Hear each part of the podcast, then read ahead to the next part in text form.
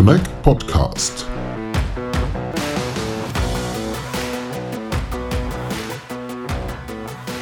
Herzlich willkommen zu einer neuen Folge unseres Connect Podcasts, in dem wir heute einmal ein Unternehmen noch näher kennenlernen möchten, auch wenn die meisten von Ihnen, liebe Hörerinnen und Hörer, ja, Huawei als Unternehmen, das wir heute kennenlernen möchten, wahrscheinlich auch schon kennen, ganz, ganz sicher sogar, ähm, wahrscheinlich gerade eher aus dem Bereich Consumer Electronics mit Smartphones, mit Tablets, mit Wearables wie Smartwatches, ähm, Headphones und so weiter und so fort. Doch Huawei ist viel mehr als das. Welche Geschäftsfelder Huawei noch bedient und was das Unternehmen aus und auch innovativ macht, das möchte heute unser Gast gerne näher erläutern. Neben mir sitzt Carsten Sens von Huawei Deutschland. Hallo.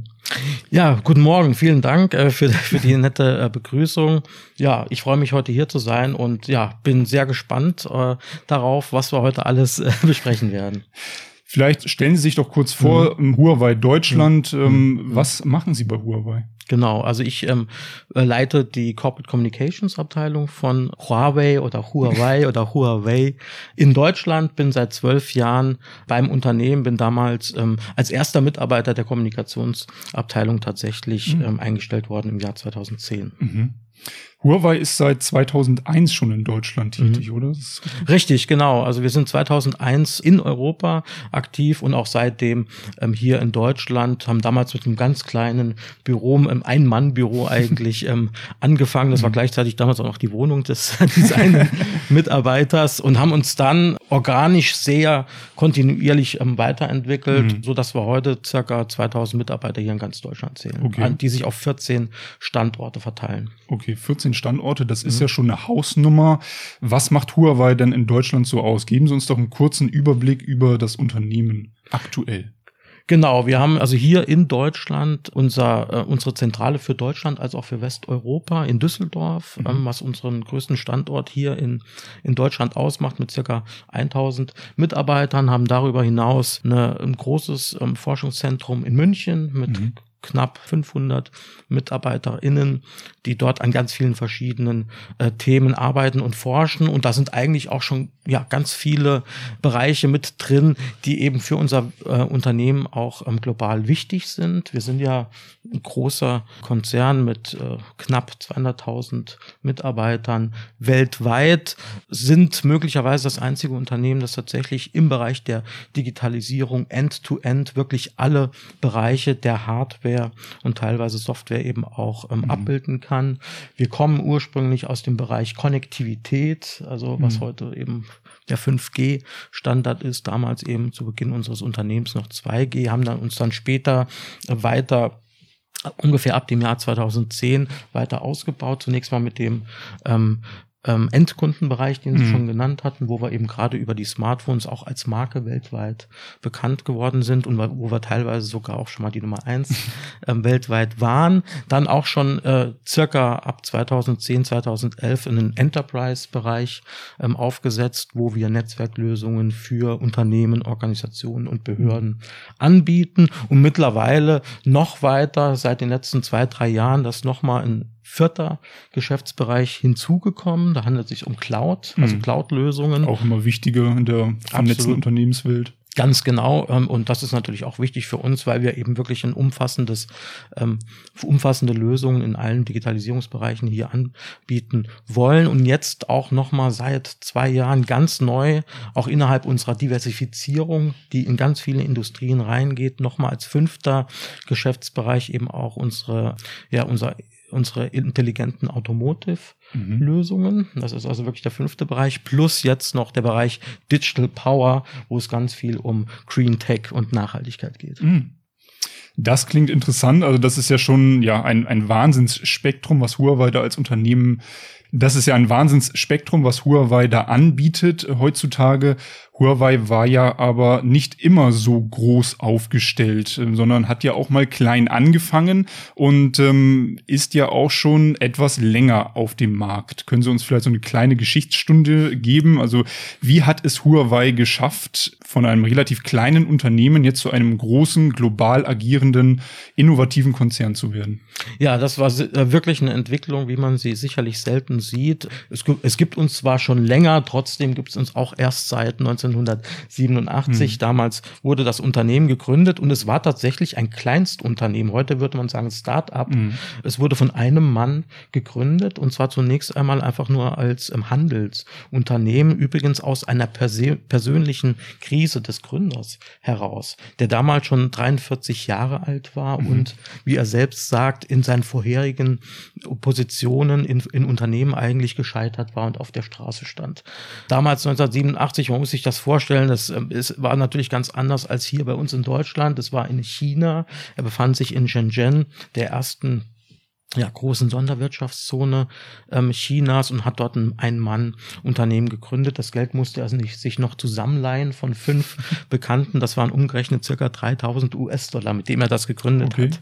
Also wirklich ja aus dem Nichts, aus dem völligen Nichts, sogar aus der ja aus einer bedrohten persönlichen Existenz heraus mhm. gegründet und hat zunächst einmal einfach nur sehr einfaches Telekommunikationsequipment aus Hongkong nach China importiert und hat dort eine Marktnische gefunden. Er hat dort nämlich die, vor allem die ländlichen Regionen ähm, Chinas bedient, die jetzt von den großen staatlichen Unternehmen in China als auch von den westlichen großen Anbietern, die es damals ja noch in Fülle gab, äh, die waren für die einfach nicht so interessant. Und mhm. dort hat er eine Nische gefunden. Sprich, in den ersten drei Jahren war das reiner Handel, das war eine Ein-Mann, ein Mann, vielleicht mit einer Sekretärin noch Unternehmen, mhm. ähm, der, wo er das gehandelt hat. Und dann kam irgendwann schon mal noch eine, schon mal eine Krise. Äh, dieser Kontakt zu dem Händler in Hongkong brach nämlich ab, weil die aufgekauft wurden von einem anderen, von einem staatlichen chinesischen Unternehmen und er wurde nicht mehr beliefert. Das heißt, er war entweder gezwungen, das Unternehmen zu schließen oder selbst Produkte zu entwickeln. Und das ja. hat er dann halt mit Hilfe von, von ähm, Mitarbeiterinnen, die er dann eingestellt hat, eben auch gemacht und hat dann wiederum sehr spezialisiert Produkte für den ländlichen Raum in China entwickelt. Das war damals natürlich noch auf einem, jetzt verglichen mit unseren heutigen Produkten, auf einem sehr äh, geringen technologischen Niveau, aber er hat auch damals schon wirklich eines im, immer im Sinn gehabt, was uns bis heute auch ähm, auszeichnet. Das ist nämlich unsere Kundenzentriertheit. Mhm. Das ist etwas, wo heute sehr viele drüber sprechen, aber wir haben das tatsächlich von Anfang an ähm, gelebt. Das ist in unserer DNA drin. Das war am, am Anfang waren das nur manchmal noch ganz einfache Dinge, wie beispielsweise, dass man auf dem Land wirklich sehr viele Ratten hatte, die ständig das Equipment, die Kabel kaputt gebissen haben und hat dann einfach einfach dickere Kabel genommen. Ne? Aber das waren halt so kleine Dinge damals, mit denen er speziell Kunden aus in bestimmten Regionen ähm, angesprochen hat. Und das hat uns bis heute eigentlich geprägt, diese extreme äh, Kundenfokussierung. Mhm. Da gibt es sehr, auch wiederum sehr viele Geschichten drüber. Es gab mal einen CTO eines europäischen äh, Netzbetreibers, der gesagt hat, wenn ich Huawei anrufe, dann habe ich mit einem Problem, dann hab, stehen am nächsten Tag ein Dutzend Ingenieure in meinem Büro und lösen das Problem. Wenn ich andere Unternehmen anrufe, dann habe ich nach zwei Wochen bekomme ich eine PDF und muss das Problem selbst lösen. also das ist tatsächlich so so, so unsere, unsere Philosophie und so mhm. leben wir auch. Also das ist Kultur, so, die geblieben mhm. ist, also auf Veränderung eingehen und genau. vor allem auch ähm, genau. kundenzentriert arbeiten. Genau, auf Veränderung eingehen, agil bleiben auch. Mhm. Ne? Also es hat sich wirklich in unserer Geschichte alle zwei bis drei Jahre irgendeine Katastrophe ereignet, auf die wir reagieren mussten. Und von daher kommt dann letztendlich auch nochmal unsere enorme Invest Innovationstätigkeit und auch in unsere Investitionen mhm. in Forschung und Entwicklung. Denn das ist letztendlich unser, unser Asset, dass das das uns bleibt, wo externe Faktoren nicht viel dran ändern können. Mhm. Deswegen haben wir auch das Prinzip, dass wir jährlich mindestens zehn Prozent unseres Gesamtumsatzes ähm, in Forschung und Entwicklung investieren. Und mhm. in den letzten Jahren haben wir das immer weit übertroffen. Der höchste Betrag, der ausgegeben wurde für Forschung und Entwicklung, haben wir tatsächlich letzt, letztes Jahr erreicht, wo wir insgesamt 22 Milliarden US-Dollar in Forschung und Entwicklung mhm. investiert haben. Damit weltweit Nummer zwei unter allen, über alle Industrien hinweg, was den Bereich angeht. Und das hat uns dann natürlich über die Jahrzehnte immer stärker gemacht. Mhm. Und Forschung und Entwicklung sagen, haben Sie gerade angesprochen, wie viele Mitarbeiter ungefähr mhm. arbeiten dann in ja. dem Bereich? Genau, wir haben einen sehr hohen Anteil an MitarbeiterInnen, die in dem Bereich arbeiten, mittlerweile circa 54 Prozent der Belegschaft, die in der Forschung und Entwicklung arbeiten, was ähm, ich glaube 100 insgesamt 107.000 mhm. ja. äh, Leute ausmacht. Also das ist schon, das ist schon ein, ein Pfund das halt wirklich dazu führt, dass wir in so vielen Bereichen wirklich auch mittlerweile führend sind. Mhm. Sie haben die Belegschaft angesprochen. Ich habe gelesen, dass es eine Art ja Belegschaftsbeteiligungsplan am Unternehmen mhm. gibt, also dass der Belegschaft mehr oder weniger das Unternehmen gehört. Fördert das aus Ihrer Sicht dann auch die Innovationsfähigkeit? Es fördert ähm, natürlich zunächst einmal unglaublich die Motivation mhm. der Mitarbeitenden. Auch das wiederum ist übrigens aus einer Krise heraus eigentlich ähm, entstanden, auch schon zu Beginn 1993 der 90er Jahre, als wir in China plötzlich von Banken keine Kredite mehr bekommen haben. Das war damals als ähm, Privatunternehmen gar nicht so einfach in China, was damals noch sehr viel mehr von einer staatlichen Wirtschaft eben auch geprägt war. Und es gab dann einfach eine, ja, äh, keine Kredite mehr, kein Geld mehr von den, von den Banken in China. Und wir standen damals wirklich vor dem aus, konnten einige Monate lang sogar keine Gehälter mehr an die Mitarbeitenden zahlen. Und damals, damals hat sich der Gründer dann auch nochmal überlegt, okay, dann beteilige ich jetzt meine besten Mitarbeiter mhm. am Unternehmen. Ähm, dadurch kam dann wiederum ständig neues, neues Geld in das Unternehmen rein. Und das hat sich dann später entwickelt zu einem, ja, zu unserem heutigen, wie ich finde, ähm, sehr einzigartigen System, das wir haben. Das sieht nämlich folgendermaßen aus, dass eben Mitarbeiter, die mindestens ein Jahr beim Unternehmen gearbeitet haben, aufgrund einer Performance-Bewertung jährlich ja Anteile am mhm. Unternehmen kaufen können. Das hat dazu geführt, dass mittlerweile von unseren knapp 200.000 Mitarbeitern über 120.000 Mitarbeitende eben das genau die Anteile am Unternehmen halten. Mhm. Der Gründer hat immer noch die meisten, allerdings auch nur 1,14 Prozent, also relativ wenig. Der Rest verteilt sich ziemlich ausgeglichen über die über die Mitarbeitenden.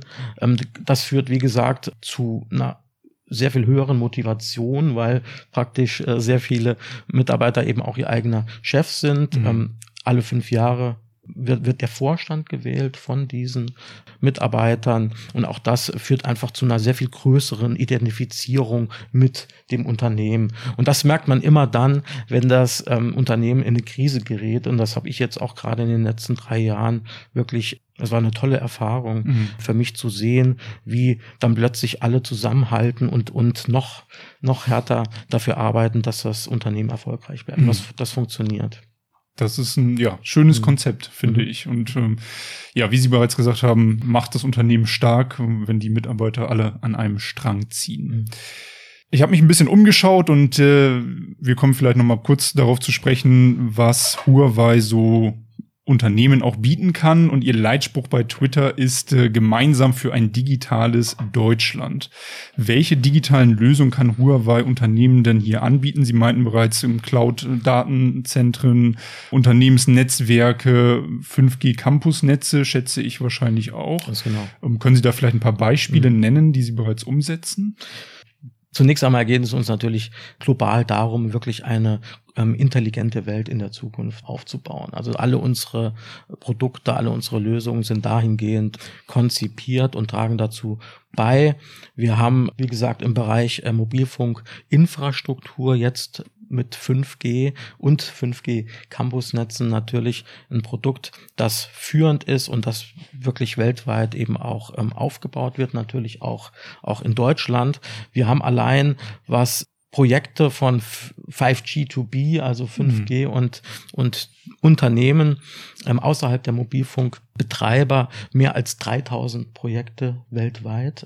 Sehr viele davon befinden sich derzeit noch in China, mhm. was auch damit zu tun hat, dass man von Anfang an dort einen sehr, sehr großen Fokus drauf gelegt hat, dass 5G so schnell wie möglich für alle, für alle tatsächlich nutzbar ist. Und da arbeiten wir wirklich in allen Industrien an ganz neuen Lösungen und speziellen Lösungen eben für diese Industrien. Insgesamt in 20 Industrien haben wir in dem Bereich äh, Kooperationspartner. Das fängt bei ganz, ganz klassischen Industrien an, wie Bergwerken und mhm. Minen. Da ist das ein ganz großes Thema. Übrigens nicht nur 5G, sondern damit in Verbindung auch wiederum autonomes Fahren. Ah, ja.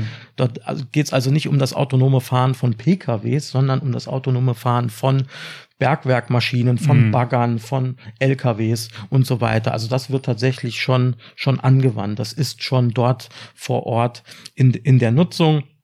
Und dann natürlich über alle ähm, Industrien hinweg. Zunächst mal, was die großen Infrastrukturprojekte angeht. Natürlich Smart City hin zu smarten Häfen, zu smarten Flughäfen und dann mhm. wiederum über alle Industrien hinweg. Natürlich im Bereich der Produktion in vielen Industrien, aber dann natürlich auch äh, im Bereich Gesundheitswesen, Transport und so weiter. Mhm. Also es ist wirklich, es geht überall. Weites Feld auf jeden äh, Industrien Fall, ja. hinweg, ganz genau. Und da sieht man halt, dass es wirklich ähm, der Treiber für die digitale Welt der Zukunft ist. Mhm. Mhm. Und halt auch in allen Bereichen, wie Sie gerade gesagt haben, das finde ich halt auch immer so faszinierend an 5G.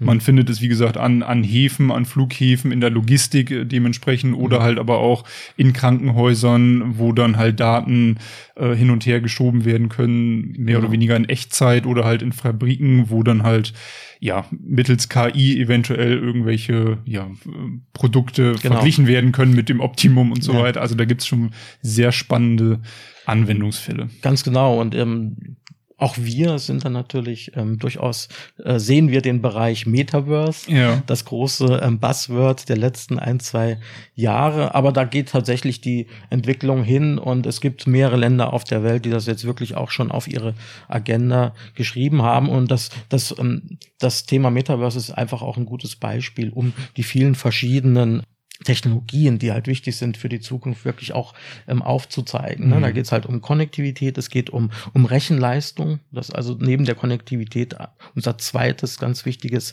technologisches Standbein, wo wir viel rein investieren, wo wir führend sind. Dann das Thema Cloud Computing natürlich plus äh, künstliche Intelligenz bis hin zur, zur Sensorik. Also mhm. all das ähm, ist ja wirklich das, was für die Zukunft im Metaverse, für digitale Zwillinge und für alle Industrien, wahrscheinlich für unser gesamtes Leben wichtig sein wird. Wie lange braucht das noch, meinen Sie, bis das so durchdrungen ist im Markt. Ja, also ich glaube, je nachdem, was man jetzt unter Metaverse versteht. Ich meine, wenn wir von digitalen Zwillingen sprechen, die sicherlich auch ein Teil eines Metaverses sind, dann haben wir dort ja jetzt schon eigentlich ähm, Anwendungen, die man sehen kann, sowohl in Deutschland als auch im Rest im Rest der Welt. Deutschland ist am im Bereich der ähm, Industrieproduktion sicherlich auch, auch mitführend. Mhm. In anderen Bereichen, jetzt gerade was Entertainment ähm, angeht, für, die, für den ähm, Endkunden, für den Endverbraucher sind da sicherlich andere Länder ein bisschen weiter, Amerika, Südkorea, China. Mhm.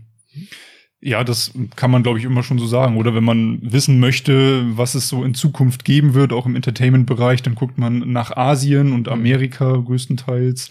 Also da wird dann wahrscheinlich das Metaverse zuerst zu finden sein in der gesamten Fülle. Das, das ist zu vermuten und das äh, ist dann sicherlich auch das, was der, der Normalbürger in Zukunft als das Metaverse äh, wahrnehmen wird. Aber es geht da, wie gesagt, weit darüber hinaus. Es geht eben nicht nur um Entertainment, sondern mhm. es geht wirklich um ganz konkrete AR und mhm. VR-Anwendungen eben auch in der Industrie. Mhm. Nachhaltigkeit ist auch ein wichtiges Thema dieser Zeit und auch ein wichtiges Thema für Huawei, habe ich gelesen. Äh, nachhaltige, stromsparende WLAN-Netzwerke war da so ein, ein Buzzword, was ich gelesen hatte. Und äh, ja, 5G-Sendemasten werden ja auch immer stromsparender, was natürlich auch ja, den Netzbetreibern mhm. zugutekommt. Was können Sie uns dazu erzählen? Genau, das Thema Nachhaltigkeit, wir haben es natürlich erkannt, wie auch der Rest der Welt. Und äh, wenn wir ein Thema erkannt haben, dann ähm, investieren wir wirklich auch alles äh, rein, um es, um es umzusetzen. Bei uns hat das wiederum sehr viele ähm, verschiedene Ansätze, die es dazu gibt. Zunächst einmal natürlich unsere eigenen Produkte, die wir äh, für die Zukunft tatsächlich sehr viel energieeffizienter ähm, gestalten müssen und werden und beziehungsweise es auch bereits getan haben. Sie haben ja ähm, 5G schon erwähnt. Ähm, man muss sich nur anschauen, dass die heutigen 5G-Basisstationen pro Bit nur noch ein Zehntel der Energie benötigen, wie es bei ähm, 4G mhm. der Fall war. Ähm, darüber hinaus ist, sind unsere Basisstationen dann auch im Industrievergleich nochmal 20 Prozent ähm, energieeffizienter. Das möchten wir in Zukunft aber noch weiter, noch weiter ähm, verbessern. Ein Ansatz sind dort eben auch Photovoltaiklösungen, das heißt Photovolta Strom aus der Photovoltaik für Basisstationen, wodurch von vornherein grüner Strom mhm. eben in diesen Basisstationen, in Antennen ähm, verwendet wird. Dann auch was, was Datenzentren angeht, ist ein ganz, ganz wichtiges Thema, wenn es um Green Tech geht. Wir wissen alle, dass wir in Zukunft äh, bei der ganzen digitalen Welt, die äh, vor uns steht, natürlich noch viel mehr Datenzentren ähm, benötigen. Und die brauchen erstmal natürlich Strom. Und dort geht es darum, wirklich diese Datenzentren intelligent so auszustatten, dass sie halt sehr viel weniger und effizienter mhm. ähm, Energie verbrauchen, als es heute der Fall ist. Wir haben da bereits ein einige äh, gute Erfolge vorzuweisen. Beispielsweise verbrauchen unsere Kühlsysteme mittlerweile 96 äh, Prozent weniger Energie als noch vor, vor einigen Jahren. Mhm. Also auch da im Bereich Kühlsysteme und äh, wie man sie wirklich klimaneutraler gestalten kann, da investieren wir sehr viel rein. Dann geht es natürlich jetzt neben unseren eigenen Produkten, wo, wo natürlich auch ähm, Produkte für den Endverbraucher zählen, Smartphones und so weiter, die müssen in den ja, in eine Kreislaufwirtschaft reingebracht werden, wo wir auch sehr viel für tun. Und dann natürlich auch unsere eigene ähm, Forschung, unsere eigenen Büros, unsere eigene Produktion. Auch dort haben wir in den letzten Jahren sehr verstärkt auf ja, Photovoltaik als äh, Energiequelle mhm. gesetzt. Das Ganze natürlich dann auch nochmal über, äh, über Systeme, über ähm, KI-Systeme energieeffizient gestaltet. Und darum geht es letztendlich ja für die, für alle Industrien. Und damit leistet, leistet natürlich die IKT-Wirtschaft insgesamt in der Zukunft für alle ähm, Industrien nochmal einen ganz, ganz großen Beitrag, um den Energieverbrauch in allen Industrien wirklich zu senken. Und mhm. das ist natürlich eine Aufgabe, wo, wo alle Player in allen Industrien miteinander mhm. zusammenarbeiten müssen und es auch bereits tun. Ja. Also das war jetzt erstmal so ein ganz kleiner Überblick drüber. Es gibt da noch, gäbe da noch sehr viel ähm, zu erzählen. Letztendlich sehen wir natürlich die, also Digitalisierung als Grundvoraussetzung für eine nachhaltigere Welt. Okay. Also durch dafür, Digitalisierung ja. einsparen, sowohl CO2 als auch natürlich Stromkosten nachhaltig werden dadurch. Ganz, ganz genau. Ähm, letztendlich geht es ja auch darum, wirklich über KI-Systeme äh, Industrien nachhaltiger zu gestalten. Man kann ja auch äh, beispielsweise digitale Zwillinge dazu verwenden, um zu erstmal zu schauen, okay, wie, muss ich überhaupt eine Fabrik aufbauen, damit mhm. sie möglichst wenig ähm, Energie verbraucht. Wir haben dafür eben den Slogan mehr Bits für für weniger Watts, also für weniger Watt, für weniger ähm, Energie. Ja. Rechenzentren hatten Sie angesprochen, die Sie hier in Europa wahrscheinlich auch betreiben, oder? Also wir, wir betreiben hier in, in, in Europa natürlich unsere ähm, eigenen Rechenzentren auch jetzt beispielsweise für, für auch den, für, für den Endverbraucherbereich, ähm, verkaufen mhm. aber natürlich auch welche an, an, an mhm. Unternehmen. Mhm. Ja. Cybersecurity ist in mhm. dem Zusammenhang auch immer ein wichtiges Thema und Huawei mhm. hat auch mhm. schon vor der 2000er Wende oder vor der Jahrtausendwende damit begonnen, sich um Cybersecurity zu kümmern und unterhält auch in Deutschland entsprechende ja, Labore, um halt äh, Cybersecurity als Ganzes zu betrachten und immer weiter zu entwickeln. Was können Sie uns dazu sagen?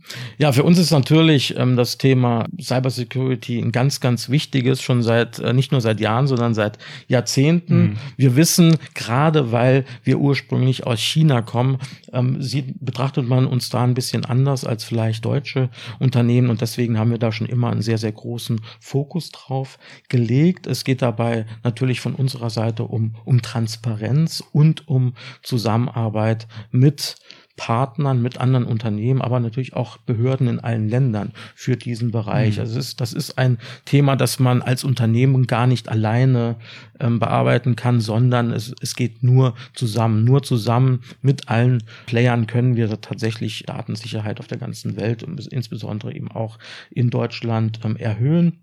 Wir arbeiten da, wie ich finde, transparenter als irgendein anderes Unternehmen aus unserem Bereich, mhm. auch mit deutschen Behörden zusammen, beispielsweise mit dem BSI. Mhm. Wir betreiben in Bonn ein sogenanntes Security Innovation Lab, wo wir eben auch den Behörden und Partnern Einblicke in unsere Source Codes bereiten. Das machen sonst nur sehr wenige. Darüber hinaus zeigen wir auch, was wir in der Pipeline haben für die Zukunft, mhm. um einfach auch den Behörden und Partnern schon mal jetzt mitzugeben, worauf sie sich in der Zukunft einzustellen haben und wie zukünftige Zertifizierungen, möglicherweise Standardisierungen eben aussehen müssen, damit alles sicher bleibt. Also hier versuchen wir wirklich mit, mit allergrößter Transparenz zu arbeiten. Stichwort Zukunft. Sie hatten es gesagt. Äh, was haben wir denn als nächstes zu erwarten von Huawei? 6G ist vielleicht ja auch schon ein Thema, wo Huawei auch schon am entwickeln ist. Können Sie uns da einen Ausblick geben?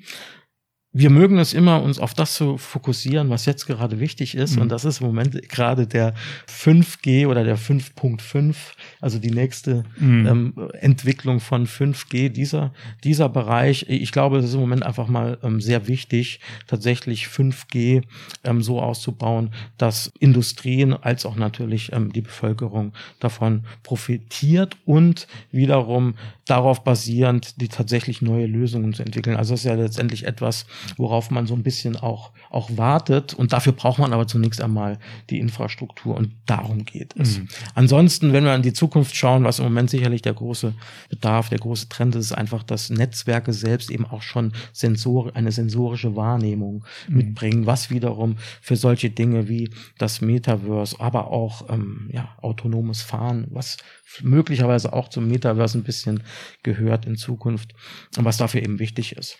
Darum, darum geht es letztendlich. Ja. Also in Zukunft werden ja alle Dinge, also im Englischen sagt man immer ähm, Sensing, das ist so schwierig ins Deutsche äh, zu übersetzen. Also in, in Zukunft werden alle Dinge irgendwo eben auch eine sensorische Wahrnehmung, ähm, über eine sensorische Wahrnehmung verfügen und intelligent miteinander untereinander mhm. kommunizieren. Und darum geht's eben. Und dafür brauchen wir die Konnektivität, sprich Mobilfunk und Festnetz äh, Netzwerke, ähm, Cloud Computing, Datenzentren und, und KI. Mhm. Und das sind genau die Technologien, an denen wir arbeiten. Aber Huawei ist dann mhm. halt auch ständig, um halt innovativ zu bleiben, in Kontakt ja. halt mit den Kunden, um halt mhm. halt neue Lösungen zu entdecken, zu, also zu gucken. Wir möchten nah genug beim Kunden mhm. sein, damit der Kunde halt von ja. dem profitiert, was wir als nächstes entwickeln. Ganz genau. Ich glaube, das ist ähm, äh, nochmal ganz wichtig, auch ähm, zu erklären. Das geht bei uns wirklich, das fängt bei uns in der Forschung schon an, dass da wirklich immer die Themen aufgegriffen werden, die in Absprache mit dem Kunden wirklich für wichtig und für äh, notwendig für den Kunden äh, sich, sich herausgestellt mhm. haben. Also wie, deshalb auch unser wirklich immer sehr, sehr enger Kontakt zum Kunden, um wirklich von, von null an immer den Kundenbedarf im Auge zu haben. Das, das ist wirklich etwas, wo, wo wir besonders sind, wo wir schon sehr früh angefangen haben, eben äh, kundenzentriert zu arbeiten. Etwas, was heute im ganzen Start-up-Bereich eigentlich immer wieder mhm. ähm, groß gezeigt wird. Und deswegen, ich, es gibt sehr viele Bereiche, die heute in den Start-up-Bereichen besprochen werden, die uns eigentlich auch auszeichnen. Ich sehe uns selbst auch so ein bisschen wie ein riesiges Start-up oder vielleicht sind wir sogar eine Ansammlung von ganz vielen Start-ups innerhalb ähm, mhm. eines Unternehmens. Wir sind ähm, enorm flexibel. Wir sind definitiv mega agil, mhm. würde ich uns nennen. Das ist auch tatsächlich durch unsere internen Strukturen und unsere Prozesse auch so, auch so angelegt. Wir können unglaublich schnell uns an externe Faktoren, an, die, an, an neue Bedingungen anpassen. Unsere Mitarbeiter sind unglaublich flexibel. Wir haben auch ähm, gerade deshalb auch ein Rotationssystem intern, wo äh, Mitarbeiter tatsächlich auch alle drei Jahre in verschiedenen Bereichen ähm, arbeiten. Wer bei uns beispielsweise CEO in einem Land werden will, der muss schon mal ganz viele Abteilungen vorher durchlaufen mhm. haben. Also sehr Was ja auch viele, sinnvoll ist, damit absolut. man halt ein großes Wissen hat, um halt auch wiederum ein Land halt optimal führen zu können oder eine, eine Zweigstelle, da muss man halt auch ein gewisses Wissen dann natürlich über Kleinteile haben. Ganz genau. Also bei uns haben ganz viele langjährige Mitarbeiter. Wir haben viele, die schon über 20 Jahre bei uns arbeiten, die im Bereich Forschung angefangen haben, die dann irgendwann äh, in, in, den Sales-Bereich gegangen sind, später dann sogar mal in den, ähm, in den Personalbereich. Auch mhm. das ist zum Beispiel immer Voraussetzung, dass man mal mindestens zwei, drei Jahre im Personalbereich gearbeitet hat, bevor man wirklich so ganz hohe Führungspositionen erreichen kann. Und wie Sie sagen, das ist ist eine, ähm, ist eine sehr gute Ausbildung, eine umfassende mhm. Ausbildung, so dass man das gesamte ähm, Unternehmen und alle Funktionen kennt, die man eben braucht, um mhm. eine Gesellschaft in einem Land dann auch tatsächlich ja gut führen zu mhm. können. Mhm. Ja, dann ja. danke ich Ihnen recht herzlich für Ihre Zeit und den ja tiefen Einblick in die Unternehmenskultur und in das Unternehmen Huawei, das vielleicht jetzt ja so derart nicht jeder direkt wusste. Und dann ja. Mhm schauen wir mal, vielleicht sehen wir uns ja nochmal vom Mikrofon. Vielen Sehr Dank. gerne, vielen Dank. Hat Spaß gemacht.